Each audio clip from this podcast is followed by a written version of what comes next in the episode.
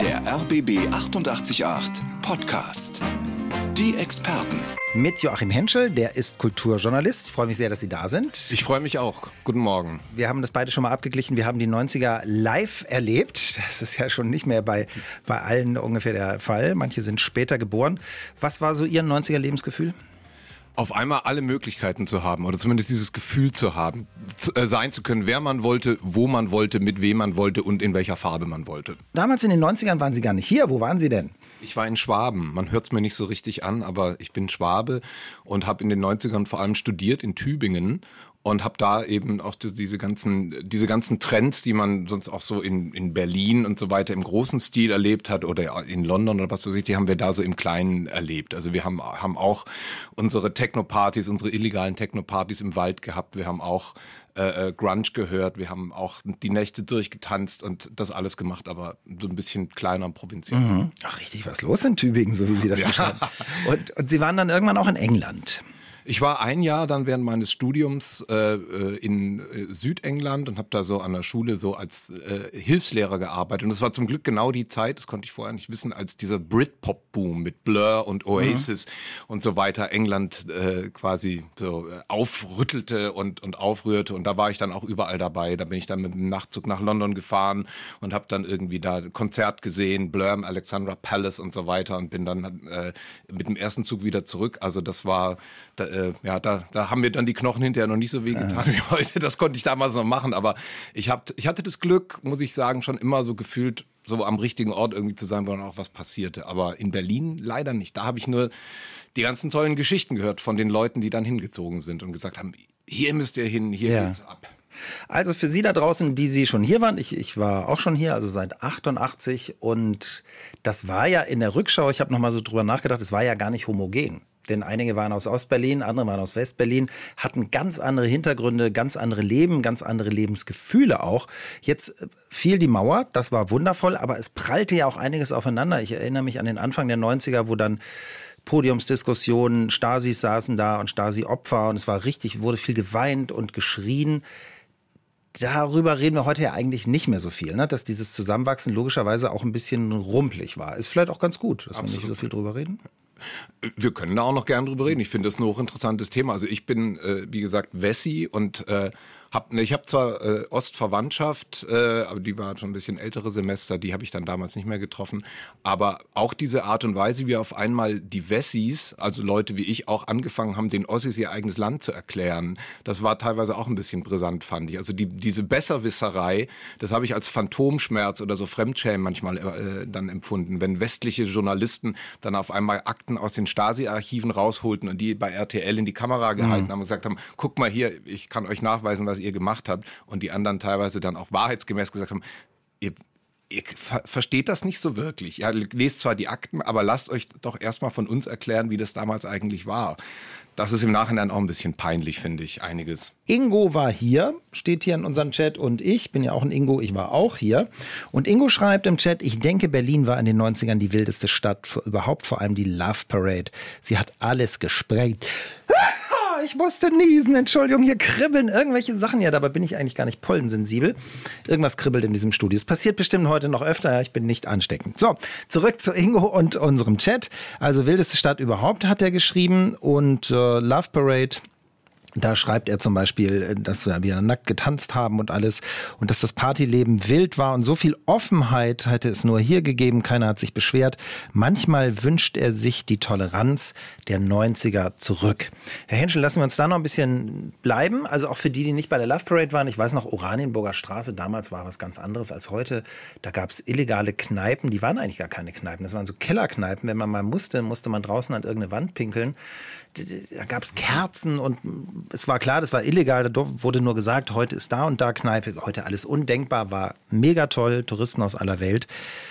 Ja, viele, so Leute, viele Leute sind ja, wenn ich das richtig verstanden habe, auch in die Kneipen gegangen, weil bei ihnen zu Hause in den, in den Wohnungen, die sie irgendwie für eine spottbillige äh, äh Miete sich gemietet hatten in Mitte oder so, weil die Heizung oder der Ofen nicht funktioniert, dann gesagt haben, wenn ich mich aufwärmen will, dann gehe ich doch in die Kneipe, weil da ist es schön warm oder äh, keine Ahnung, ähm, da, da gibt's ein Klo, weil bei uns ist es gerade mal wieder ausgefallen. Also das war ja Leben, Leben und Feiern ging ja da so zusammen. Aber das mit den Toiletten war in den Wohnungen, selbst wenn die auf dem, auf dem Flur waren, war besser als in den Kneipen bleiben, kann ich ah, Ihnen sagen. Okay, gut. Manchmal ging wirklich, und dann hören wir auf mit diesem Thema, ist ja auch ein bisschen unangenehm, äh, musste man sich so einen Eimer irgendwo besorgen, ne? weil die schon wussten, irgendwann, wenn man viel getrunken hat, musste man ja auch mal.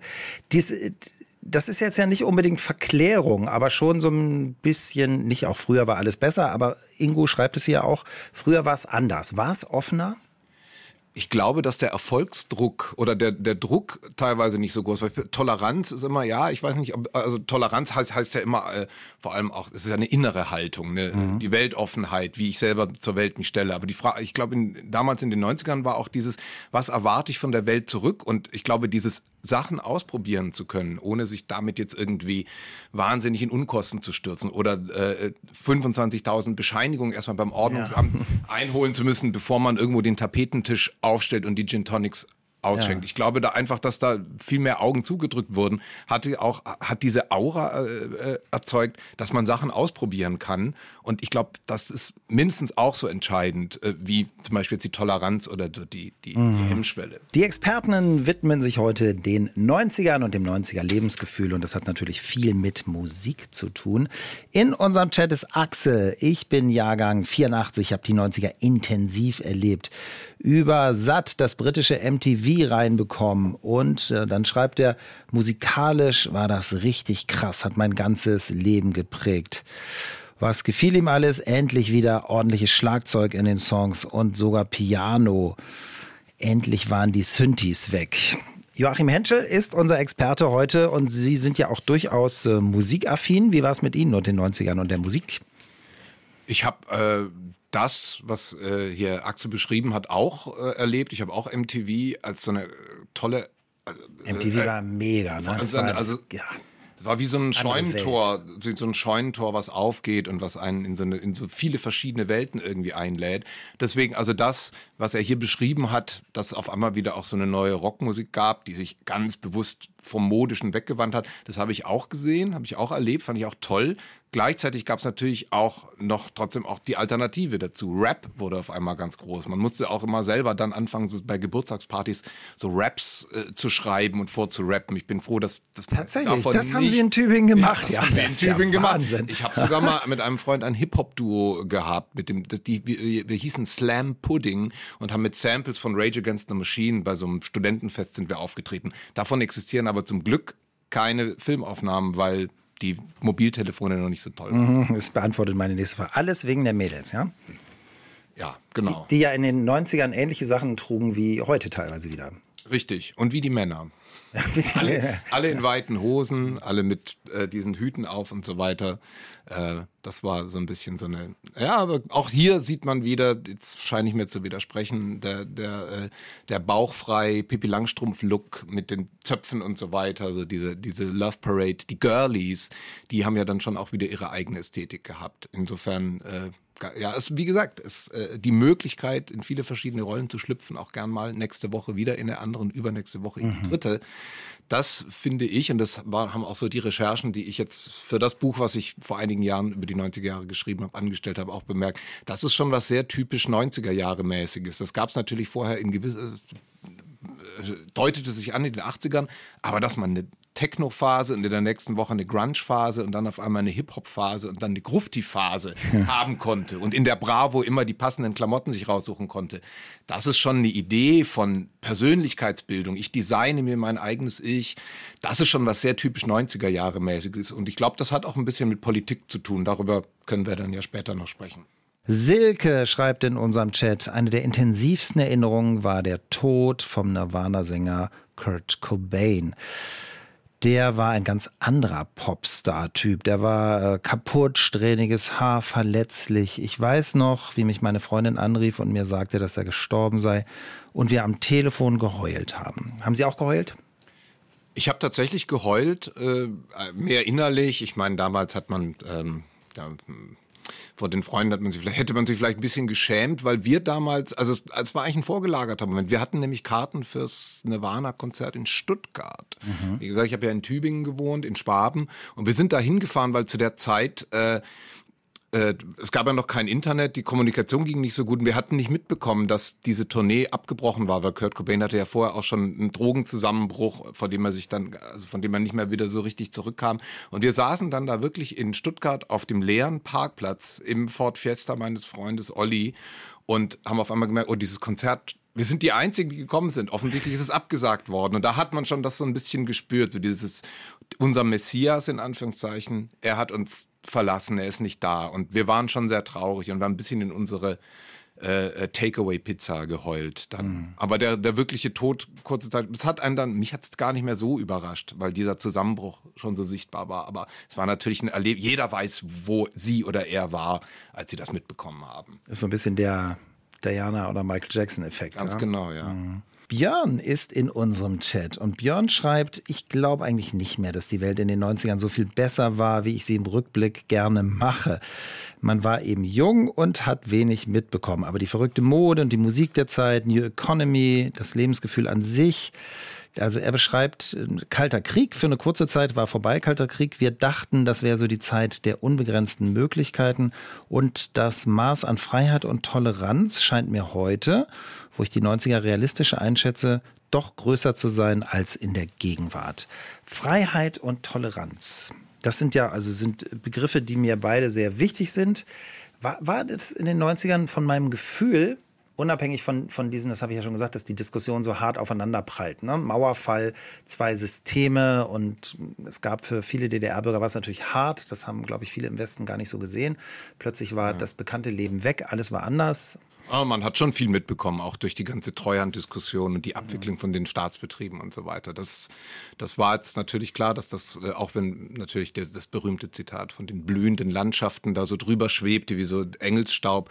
Ich glaube, da hat sich keiner Illusionen gemacht darüber, auch im Westen nicht. Das jetzt so in der Art, die sollen doch froh sein und jetzt haben sie doch endlich alles, was sie wollten. Das, das waren, glaube ich, nur wirklich völlig selbstvergessene Menschen, die das gedacht haben. Und Freiheit und Toleranz waren beides größer? Ähm, ich, da ist halt ein Prozess äh, losgegangen, glaube ich, auch was so, also diese diese Öffnung äh, diese, äh, wie soll man sagen, ein größerer Blick in die Welt. Ich sag mal mehr, nicht nur mehr Fernsehkanäle, sondern auch ein Internet, was es davor einfach nicht gab. Äh, das sind ja Punkte, die, das sind Errungenschaften dieser Zeit, die aber natürlich insofern äh, so ihre, ihre Früchte eigentlich auch erst in der Gegenwart tragen, sage ich jetzt mal. Und so mhm. toll natürlich damals dieses Gefühl war, der Kalte Krieg ist vorbei.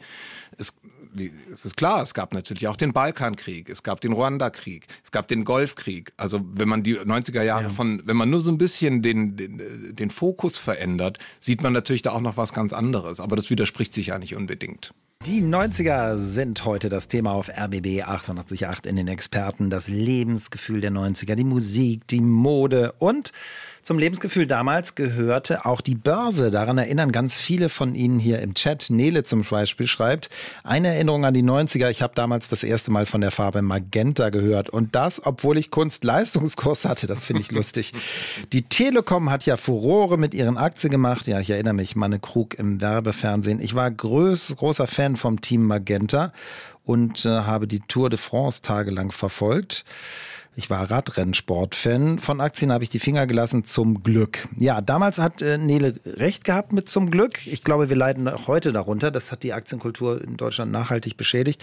Dann kam der neue Markt 1997 alles, was mit Internet zu tun hatte, Herr Henschel, plötzlich, da konnte man sagen, ihr, ihr verkauft nur Bleistifte. Ach, ist mit Internet, dann ist es 500.000-fache wert. Da haben viele Leute absurd viel Geld verdient und dann kam der Crash und dann haben wiederum andere, die später kamen, Unmengen Geld verloren. Das war so eine Glücksritter-Stimmungszeit, oder? Wie sehen Sie das? Ja, vor allem man war diese Art von Unternehmen. Mittlerweile wissen wir ja auch, dass auch Amazon und Facebook und so weiter viele, viele Jahre lang, lange, lange Zeit ohne Gewinn, mit, immer mit roten Zahlen trotzdem an der Börse äh, äh, gute Werte erzielt haben, weil man einfach wusste, so funktioniert das da. Man muss da so ein bisschen investieren, man muss so ein bisschen abwarten. Dies, das kannte man damals natürlich noch nicht. Also auch dieser Übergang in so eine Art von virtueller Wirtschaft, wo man sagt, da, da geht es auch um Ideen, da sind manche Dinge, die müssen erst noch mal sich ein bisschen warm laufen. Das war also das war ein bisschen so ein, so ein, so ein gescheiterter Versuch in Richtung Start-up, digitale mhm. Medienwirtschaft. Aber konnte man damals natürlich auch noch nicht wissen. Das, ja. waren so, das, das, wie sagt man da, das Fersengeld, das man da bezahlen musste. Damals haben dann ganz viele gesagt, es ist jetzt eine Hausfrauenbörse. Das fand ich immer blöd, denn Hausfrauen, Hausmänner, alle egal. Das, das war ja eigentlich wunderbar, dass Leute sich überlegt haben, wir sehen ja jetzt, was für Dramen wir haben finanziell, wenn wir ohne Aktien was machen. Eigentlich hätte das schön sein können, wenn es nicht diesen bösen Rums gegeben hätte und dadurch so Aktien so diskreditiert waren. Aber nochmal zu dieser Rauschstimmung, das hatte ein bisschen was von Goldgräber. Ne? Ich erinnere mich an EMTV, da haben Leute, die sagten, wir haben gar keine Ahnung, aber wir haben uns plötzlich jetzt Häuser gekauft nach einem Monat die haben es gut gemacht, die haben die verkauft, hatten dann ihr Haus. Die anderen, die kamen, waren plötzlich ruiniert. Das war so ein bisschen wie in den Filmen, fand ich. Ja, es, es gab ja damals auch diesen diesen anderen Werbespot äh, von der Telekom-Aktie. Ich weiß nicht, ob Sie sich daran erinnern. Äh, da ist dieser Song, wer, wer wäre nicht gerne Aktionär? Das war so ein, so ein Clip, da kam Manfred Krug nicht drin vor, da sah man dann irgendjemand so mit einem Zylinder irgendwie die Stadt tänzeln und einfach so, eine, so ein neues Image für den Börsianer und die Börsianerin. Das war ja damals was, was gepusht wurde und was dann irgendwie auch ankam am Ende, dass man gesagt hat, das ist nicht wie in Wall Street, wo man mhm. Michael Douglas irgendwie mit diesem riesigen Handy irgendwie sagt, nicht, das, das gehört nicht in die Hände nur dieser Typen, sondern wir, ne, wir das Volk, wir sind eigentlich ja. diejenigen, denen die Betriebe gehören. Wir kaufen jetzt die Aktien und wir verbinden damit auch Zukunftssicherung, Lebensqualität Lebensqualität und so weiter. Und das hat dann, also dieses Gefühl war halt auch auf einmal da. Und das wurde ja auch gezielt eingesetzt, um die Leute dann ja. irgendwie dazu zu kriegen, diese Aktien zu kaufen. Und jetzt kommt die Technik in den 90ern. Ich erinnere mich noch gut, German Open hier in Berlin. Steffi Graf und so. Und der damals noch SFB hatte mir ein Mobiltelefon, ein Handy zur Verfügung gestellt, weil ich Reporter dort war. Und das Handy, ich habe es Suche Netz genannt, weil auf dem Display immer Suche Netz auftauchte und die Gespräche immer abbrachen. Das war ja noch die Zeit so mit, ah, nur Angeber haben Handys oder eigentlich brauchen sie nur Chefärzte. Und Sie haben was ganz Tolles gesagt, Herr Henschel, der Hauptsatz der 90er am Handy, den hatte ich schon vergessen, aber es stimmt. Wo bist du? Ja. Das war immer das Erste, was gefragt wurde, wenn jemand an. Also vor allem, weil diese Vorstellung, dass man sich jetzt nicht zu Hause befindet, am Telefontischchen im Flur oder so, die war damals noch, hatte noch was Unerhörtes und natürlich auch was Unsicheres, weil man mhm. sich immer, in welche Situation rufe ich denn da eigentlich an? Man, also man hatte noch, also zumindest ich hatte manchmal auch noch ein bisschen Hemmungen, von einem Festnetztelefon aus eine Handynummer zu wählen. Ich mhm. dachte, wo, wo, wo spreche ich denn da gerade rein? Also die, und diese ganze Vorstellung, dass man das on the go macht, dass man unterwegs ist, wenn man spricht und dass man, dass sich Menschen bewegen währenddessen, dass man sie nicht irgendwo dingfest machen kann, das ist tatsächlich auch was typisch 90er Jahre mäßiges, wie ja auch, sagen wir mal. Ich meine, den Walkman gab es schon in den 80ern, aber die mhm. Weiterentwicklung der Discman, der Gameboy, also diese ganze Idee, dass Menschen sich bewegen und äh, dass, dass, dass man Dinge nebenbei machen ja. kann. Das ist auch was typisch 90er-mäßiges. Ben schreibt was ganz Lustiges in unserem Chat. Er schreibt, Anfang der 90er habe ich mit dem Studium angefangen. Zusammen mit einer Kommilitonin habe ich ein Referat gehalten. Thema der elektronische Briefkasten. Ohne Quatsch. Wir haben ein Referat über das neue Technikding Mailbox gemacht. Sind extra zu einem befreundeten Rechtsanwalt gefahren. Der hatte sowas. Ich kann mir gar nicht mehr vorstellen, was wir da eine Viertelstunde lang erzählt haben. Ja, aber es war eben ultra neu alles. Und also, dass man heute sowas wie Digital Detox braucht, dass Menschen Kurse belegen müssen für viel Geld, um äh, äh, zu lernen, wie sie mit ihrer übervollen Mailbox umgehen, das hätte man damals tatsächlich auch nicht gedacht. Ich bin da irgendwie an der Uni im Rechenzentrum, ich bin zwei, dreimal die Woche dahin und habe geguckt, hat mir jemand eine E-Mail geschrieben. Ab und zu war auch was drin. Äh, aber es ist natürlich die, die Frage, ob das jetzt die Bewertungsfrage, waren wir damals, haben wir damals besser kommuniziert, weil wir das noch so als was Besonderes gesehen haben oder ist es heute besser? Ich weiß nicht, ich, ich tendiere immer dazu zu sagen, wenn wir lernen, mit solchen fortschrittlichen Dingen umzugehen und die in unser Leben zu integrieren, ist das immer gut. Und auch mhm. dieses digitale Ich, was ja die meisten Menschen heute haben, es ist einfach eine Realität und je besser man sich damit arrangiert und je mehr man damit auch, da versucht auch den Sinn drin zu sehen, äh, ohne dabei Lebensqualität zu verlieren, desto besser. Also ich würde derzeit Zeit jetzt nicht hinterher trauern und sagen, ach, ja. das war damals so schön. Diese lustigen kleinen E-Mails, die man ab und zu mal schickt. Früher war alles besser. Thomas Henschel, äh, Quatsch, Joachim Henschel. Warum will ich immer Thomas zu Ihnen sagen? Haben Sie noch Vielleicht sehe ich so aus. Haben Sie noch einen eigenen Namen, den Sie nicht gebeichtet haben? Nein, nee, mir hat vor vielen Jahren mal jemand gesagt, ich sehe aus, als ob ich Benedikt heißen würde. Es war aber noch vor dem Papst. Jetzt ist nochmal die Politik-Thema. Ich habe hier eben gerade mit unserem Experten, mit dem Kulturjournalisten Joachim Henschel über Helmut Kohl geredet. Viele im Westen hatten sich über Helmut Kohl damals schon sehr lustig gemacht. Ich glaube im Nachhinein, egal wie man sonst zu Helmut Kohl steht, aber dass er diese Chance gesehen hat, wir können Deutschland vereinigen, wir müssen das international einbinden, wir müssen das ganz, ganz schnell machen. Ich habe mit, mit vielen auch zu tun gehabt, damals, weil ich so, so ein diplomatisches Besuchervisum hatte, die dann immer erzählt haben, wie schnell das hinter den Kulissen geht und wie, wie schnell die hin und her geflogen sind und diese Diplomatie, die wirklich dazu geführt hat, dass es dann geklappt hat. Vielleicht haben wir dem Mann ein bisschen Unrecht getan hätte vielleicht nicht jeder Staatsmann geschafft. Martin aus Treptow hat eben angerufen, der ist wohl Helmut Kohl-Fan. Zum einen wusste ich halt immer, ja, wer halt die Genscher und Kohl damals eine Wiedervereinigung stemmen konnte, da brauche ich mir über keine großen menschheitsbedrohenden Geschichten Gedanken machen. Ja? Also ich wusste da immer, mir passiert nichts. Die haben den Laden im Griff. Das hat zum Freiheitsgefühl, denke ich mal, ganz wesentlich beigetragen. Das finde ich interessant, Herr Henschel. Sie haben ja auch schon gesagt, wir waren ja oft so von Leuten umgeben, ja, cool und peinlich und dann so bräsig.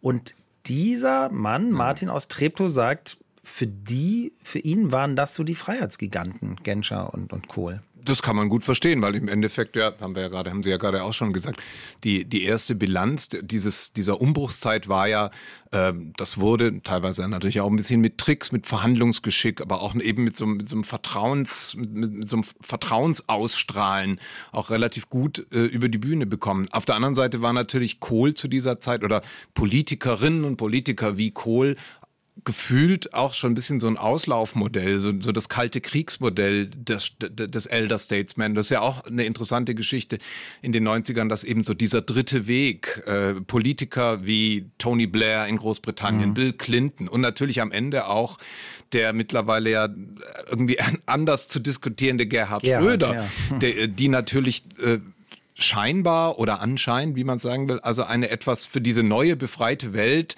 die äh, eben mit diesem mit diesem Neoliberalismus auch irgendwie, sagen wir mal, eine äh, das Ganze so ein bisschen vorangebracht haben und natürlich damals auch umstritten waren, rückblickend jetzt auch wieder.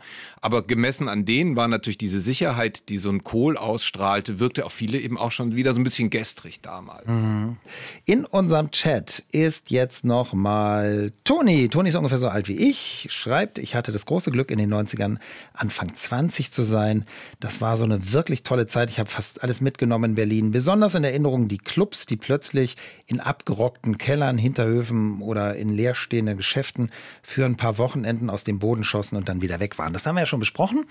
Das habe ich auch sehr genossen. Und Herr Henschel, was ich im auch toll fand, ist, da waren Menschen von überall, die hatten unterschiedlichste Anschauungen. Es war alles total illegal und nicht durchreglementiert. Ich leide so ein bisschen an der Durchreglementierung, glaube ich, unserer aktuellen ja. Zeit, dass alles äh, genau es. klar ist, minutenmäßig getaktet. Hier darfst du hin, da nicht.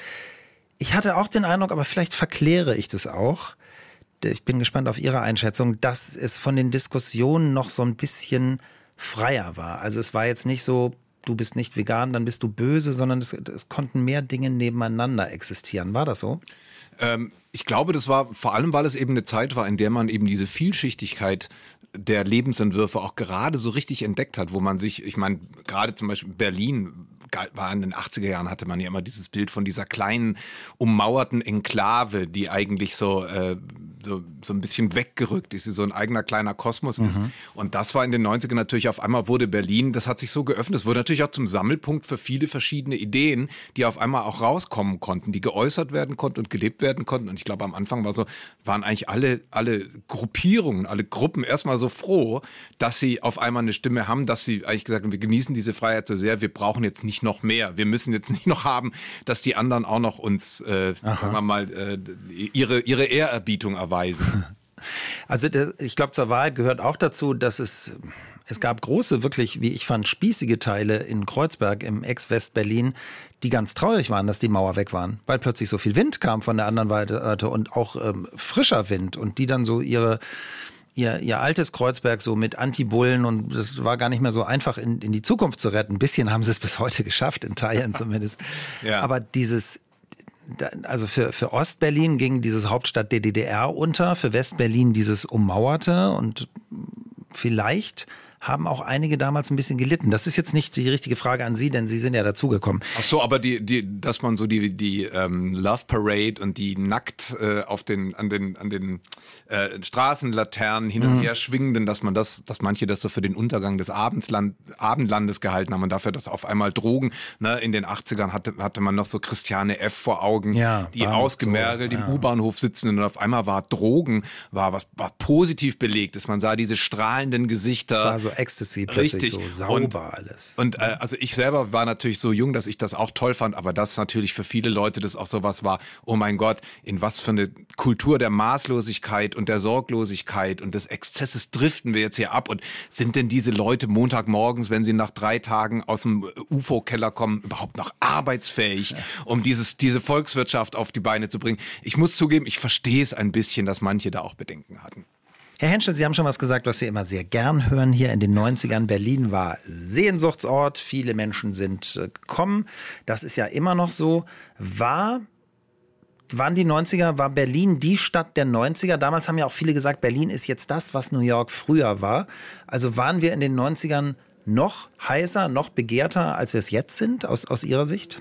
Zweifellos ja, absolut. Also ich meine, dass Berlin in den 90ern so in Europa die der Anziehungspunkt schlechthin war, das ist, glaube ich, unbestritten und ich würde sogar sagen, wahrscheinlich weltweit. Aus dem ganz klaren Grund, dass es eine solche historische Situation mit diesen zwei Hälften einer Stadt, die auf einmal mhm. wieder zusammenkommen und die so ein bisschen wie Yin und Yang äh, wirken, aber dann auf einmal auch anfangen, ineinander zu fließen. Das ist einfach historisch so einzigartig. ich weiß nicht, ob es da viele andere Beispiele überhaupt gibt. Und ich weiß auch, wie wir dann, als dann so aus Tübingen die Schwaben dann, die, die, die ja dann sehr, die Wolfgang Thierse ja auch erwähnt hat und die ja, ja immer noch sehr un, teilweise so semi-beliebt in den Prenzlauer Berg, das waren unsere Leute, die zogen dann dahin zum Studieren oder äh, um irgendwie auf die Drehbuchschule zu gehen. Und wenn man die dann mal besucht hat und dann, die haben, in dieser Pizzeria, da kostet die Pizza nur vier Mark. Und dann gehen wir nachher noch in diese Wohnung, das ist eine Privatwohnung, da ist eine Bar. Und dann gehen wir, müssen mal gucken, ob wir in den Club noch reinkommen, aber das wird ein bisschen schwierig. Das hatte natürlich schon auch so ein bisschen äh, für so einen Schwaben auch den Charakter eines Freiluftmuseums so ein bisschen. Also man gehört, man fährt danach wieder nach Hause, aber muss erst mal gucken, ob das alles stimmt, was da so erzählt wird. Aber ich, ähm, sagen wir mal, bevor ich dann wirklich nach Berlin gezogen bin, vor knapp zwölf Jahren, äh, habe ich das auch nicht so gefühlt. Ich finde auch, dass sehr viel davon noch da ist. Auch mhm. Gentrification hin, äh, äh, politische, äh, naja, neuer Populismus her, was weiß ich. Ich finde, Berlin zehrt immer noch davon. Und Herr Henschel, zu Recht haben Sie darauf hingewiesen, die 90er waren, bisschen hart aus öffentlich-rechtlicher Sicht jetzt, aber sie waren auch äh, die Zeit des Privatfernsehens. Ne? Plötzlich gab es Tutti Frutti und Gottschalk Talk und lauter Dinge, die vorher undenkbar waren. Wie haben Sie das empfunden? Ähm, ich hatte ganz lange leider in meinem Studentenzimmer kein, ähm, ich hatte auch in den 90ern eine Zeit lang nur die, die drei Programme und dann auf einmal hat der Hausbesitzer eine Satellitenantenne freigeschalten und das war echt ein, also ich habe das tatsächlich so ein bisschen erlebt wie so einen absoluten Rausch. Ich war zum Glück gerade, glaube ich, irgendwie krank und war, saß den hm. ganzen Tag und hab, hab durchgezogen und ich weiß noch, wie ich mich vor allem damals, also neben diesen ganzen, na, natürlich hat man vor allem diese, diese erotischen, diese Sexformate, Männermagazin M und wahre Liebe und was weiß ich so im Kopf wo immer eine, irgendwie eine tolle ähm, Entschuldigung gesucht wurde. Wie können wir eine Reportage einleiten, dass am Schluss da nackte Brüste zu sehen sind? Wir besuchen eine Erotikmesse oder da ist irgendwie so jemand, der so Schamhaar, Kunst rasiert und so weiter. Aber was mich am meisten beeindruckt, ich weiß nicht, ob Sie sich daran erinnern, die Hugo-Show auf Kabel 1. So eine, so eine interaktive Spielshow, die lief nachmittags, da haben Sie wahrscheinlich gearbeitet, schon während ich als Student, fauler Student zu Hause saß und mir das angeguckt habe. In einem virtuellen Studio, eine, eine Moderatorin, die in einer Virtual Reality diese Sendung moderiert und dann konnten die Leute von zu Hause mit dem Festnetztelefon dann da so eine Figur bewegen und Telespiele machen. Das fand ich wirklich in seiner, in seiner Irrheit ja. so fantastisch, dass ich das eine Zeit lang da wirklich immer geschaut habe. Die Hugo-Show auf Kabel 1. Ich habe es tatsächlich nie gesehen, aber ich glaube, unser Sven Blümel, unser Verkehrs-Sven Blümel war, glaube ich, die Hugo-Stimme, hat er mir mal erzählt. Aber dafür möchte ich die, jetzt kann ich keine oh, Hände dafür ins Ich brauche ein Autogramm von ihm ja, nachher noch. Okay, das, das klären wir dann noch unter der Hand. Und ähm, Sie haben es haben es ja beschrieben, Sie fanden es auch toll, plötzlich ganz neu. Und ja, es war schon, es hat ja am Ende die öffentlich-rechtlichen auch bereichert, weil plötzlich klar war, da gibt's neue Sachen, da kann man auch mal neu drüber nachdenken und auch neue Sachen machen. Am Anfang, Sie haben es beschrieben als Rausch, haben, glaube ich, viele so empfunden. Und plötzlich gab's so viel. Wow. Irre. Und, und natürlich auch dann so diese, diese Schutzpe, dass man zum Beispiel, dass dann Thomas Gottschalk seinen Talk hatte und man gesagt hat, okay, wir haben jetzt so viele Formate, wir können auch diesen ganzen Menschen aus der Politik und so weiter, auch den Bösen so auf den Grund gehen. Ich erinnere mich an diese äh, total irre, absurde Folge der Talkshow, wo er äh, Schönhuber, den Chef der Republikaner, ins Studio ein, mhm. ich glaube kurz nach äh, den Anschlägen von Hoyerswerda und so und sich gedacht hat, diesem äh, Neon, oder sagen wir mal, diesem Rechtspopulisten, Neonazi-ähnlichen Mann, dem gehe ich jetzt hier mal auf den Grund. Ich das kitzle jetzt so mal den Mensch. Ne? Das hat er ja. überhaupt nicht geschafft. Ja, Im Gegenteil. Also die Naivität, was man da mal sagte, was Fernsehen jetzt auf einmal kann, die war oft auch ein bisschen voreilig. Wir haben jetzt schon viel über die 90er in Berlin gehört. Wie war es mit Anfang 20? Das war auch mein Alter. Und dazu haben ja auch viele im, im Chat geschrieben. Wilde Bars, Clubs, illegale Partys und äh, Ecstasy. Und jetzt hat sich Harry aus Steglitz gemeldet und nochmal erklärt, dass, äh, dass man auch ein bisschen älter auch durchaus die 90er wild und spannend finden konnte. Meine Frau und ich, wir haben dann zum Beispiel die Theater besucht. Wir waren wir waren da manche, äh, manche Woche zwei, drei Mal da. Wir wurden schon mit Handschlag begrüßt. Und da waren wir auch schon, äh, 89, da, da war ich auch schon über 50. Ja. Es haben nicht nur die Jungen da teilgehabt, da haben nicht nur die Jungen die spannende Zeit erlebt und genossen. Es waren alle Altersgruppen. Für uns war das sozusagen wie ein neues Paradies. Hm. Harry, super, dass Sie das nochmal gesagt haben. Und gerade Theater, ich meine, die, die, also Hauptstadt der DDR Ostberlin hatte eine unglaublich vitale Theaterszene und gerade zu Mauerfallzeiten, das habe ich hier eben schon Joachim Henschel erzählt, äh, bei den großen Demos, wenn wir danach im Theater waren, auch im Gorki, da merkte man eben, wie es sprudelt. Dann haben die den Mut gehabt, Plakate aufzuhängen und wir sind solidarisch und wir wollen auch dass jetzt Schluss ist mit dieser ollen Mauer. Und das hat ja wirklich, wirklich noch Mut gekostet. Ne? Klar, Theaterszene, all diese Dinge, es sind hier immer nur Ecstasy und Love Parade, hat er recht. Absolut, wobei natürlich dann äh, auch die Frage ist, wie politisch war dann dieses Theater damals eigentlich noch? Weil natürlich während des Kalten Krieges, natürlich auch im Westen und im Osten natürlich sowieso, hatte das natürlich alles auch eine Brisanz. Da wurde jeder Satz nochmal durchleuchtet, da gab es Skandale. Das, diese, diese Spannung war vielleicht so ein ganz klein bisschen raus mhm. in den 90ern, was ja aber überhaupt nicht irgendwie an der Qualität der Darbietung irgendwas beändert. Ich glaube, das war auch die Zeit, wo im Theater dann auch so diese, diese Zeit anfing, wo, also ich bin zumindest in Tübingen damals auch, ich muss immer wieder Tübingen betonen, das, da gab es auch tolle Sachen, natürlich lang nicht so toll wie, wie äh, hier in Berlin.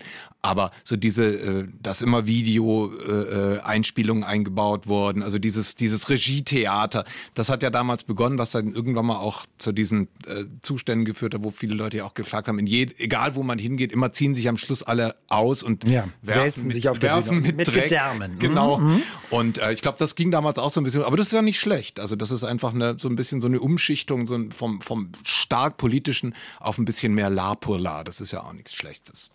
Aber Gedärme werfen ist ein bisschen, ist aus der Mode gekommen, so ein bisschen, ne?